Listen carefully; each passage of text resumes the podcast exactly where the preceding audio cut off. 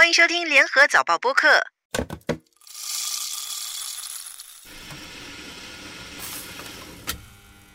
欢迎收听茶水间三问，我是每周问东问西的吴婉君。这次我们要问新源对令吉可持续航空燃料税护市挽留计划。茶水间三问，每周三个问题，畅聊天下事。新源对令吉会破四，农历新年要过了，现在不是排队买肉干的时候，而是要排队换钱。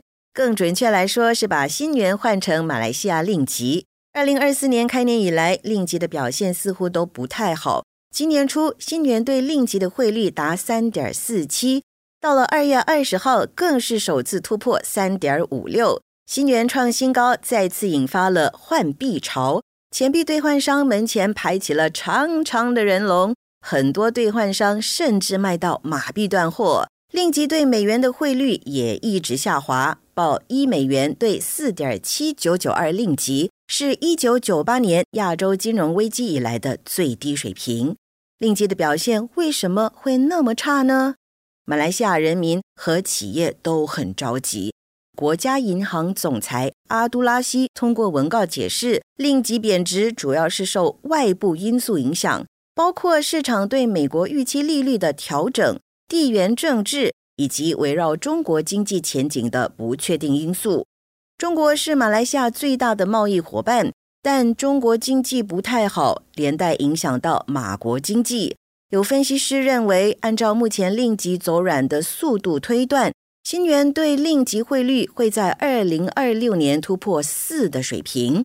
如果真的破四，那些经常到马来西亚购物、吃海鲜的新加坡人肯定就会欢呼。在新加坡工作的马国人也会开心，毕竟他们赚的是新元。令吉变弱，他们就会变相加薪。不过，令吉贬值也不一定是一件好事。马国居民的薪水跟不上通胀的速度，生活费只会越来越高。而且，投资者对马来西亚没有信心，可能会把投资转向更安全的地方。马国也可能会流失人才。进一步影响到整个国家的发展，而且你不要以为受影响的只有马来西亚，令其疲软，对在马来西亚有生意的新加坡商人利润就会直接受到冲击，而且马国货品更便宜，也会影响到新加坡出口商的竞争力。再说，如果新加坡人都跑去马来西亚买东西、吃东西，不愿意在自己的国家消费，我们的经济岂不是也会受到影响吗？不过，分析师也说，新元对令吉的汇率短期内不太可能会破四。美国联邦储备系统预计会在今年下半年开始降息，到时美元没有那么强劲，再加上大马旅游业正在复苏，令吉的表现应该会回弹。那些一直等着令吉继续贬值的人，想要换钱的话，要赶快去换了。不要说我没有提醒你们啊！今天要聊的第二个问题是：新加坡征收可持续航空燃料税后，机票会越来越贵。什么？飞机票又要涨价了？从二零二六年起，大家买机票出国的时候，除了机场税和燃油附加费，还需要多付一种费用，就是新加坡政府新征收的可持续航空燃料税。哈？什么是可持续航空燃料？为什么还要我们付钱？大家都知道，飞机目前使用的传统燃料严重污染环境，一直用的话不太好，但不用的话，飞机就飞不了。所以业界就研发出可持续航空燃料 （Sustainable Aviation Fuel），简称 SAF，念 SAF，不是 Singapore Armed Forces 新加坡武装部队这种燃料。由使用过的食用油，还有动物油脂等原料制作，从生产到使用，整个生命周期的碳排放量比传统燃料少了百分之八十。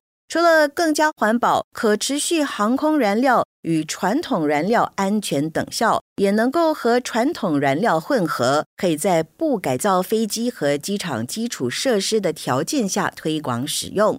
那么多好处，照理说应该有很多航空公司抢着要用，对不对？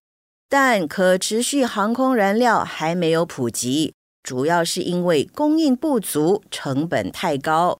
今年生产的可持续航空燃料油量预计比去年多一倍，足足有一百五十万公吨。听起来很像很多，对不对？但这个只占了航空燃料需求的不到百分之一。全球航空业的目标是在二零五零年实现净零排放，偏偏可持续航空燃料供不应求，目前的价格是传统燃料的三到五倍，贵是贵了点。但为了环保，新加坡政府规定，二零二六年起，从新加坡起飞的航班都必须要采用一定比率的可持续航空燃料。那么多出来的费用由谁来承担呢？没错，就是消费者。所以新加坡政府才会想要征收可持续航空燃料税 （SAF Levy） 来支持航空公司改用更环保的燃料。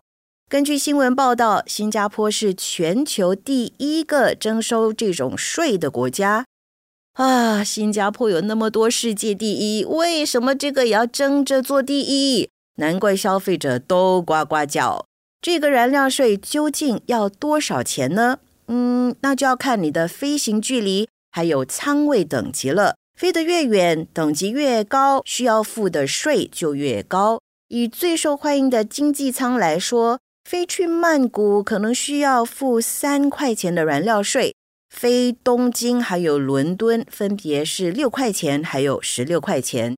不过，具体的收费还是要等到新加坡民航局明年接近实施的时候公布。其实，不只是新加坡，其他国家和航空公司也打算把采用 SAF 的成本转嫁给消费者。唉，看来机票只会越来越贵。我应该要抓紧时间，今年要多去几个地方玩。今天的最后一个问题是。现金奖励留得住护士吗？在新加坡工作的护士有钱拿了，而且工作越久拿的钱就越多，最多可以拿十万元。卫生部将会在今年九月推出一项名为 “Angel” 的护士长期挽留计划，新聘护士还有四十六岁以下的在职护士，每四到六年可以获得两万元到三万元的挽留金。如果一直做下去的话，他们就能够在二十年的职业生涯中领到全额的十万元奖金。除了本地护士，在新加坡公立医疗领域工作至少四年的外籍护士也会自动列入计划内。至于四十六岁或以上的在职护士，如果任职至少五年，也可以获得一笔介于五千元到一万五千元的奖金。之后每三年会获得一万五千元。一直到法定退休年龄，累积的奖金同样最多十万元。相信这是护士近期听到最好的消息吧？预计会有两万九千名护士受益。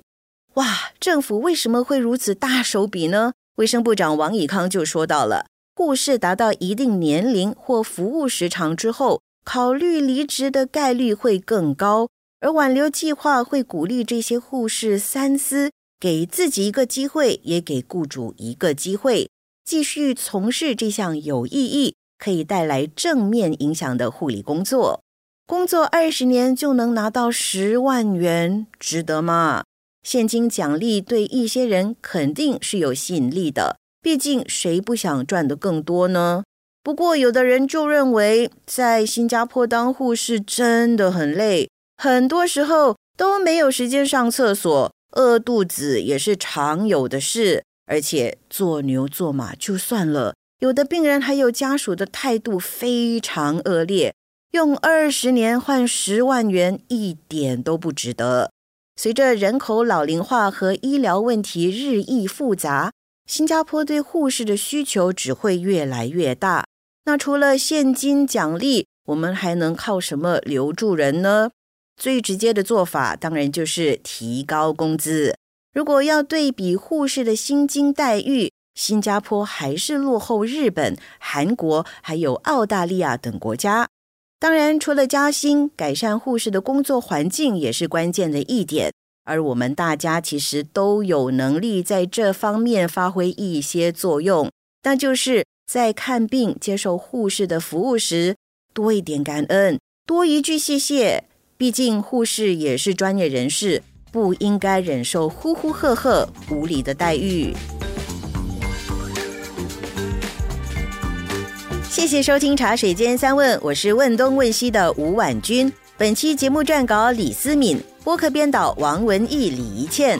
茶水间三问可以在联合早报以及各大播客平台收听，欢迎你点赞分享。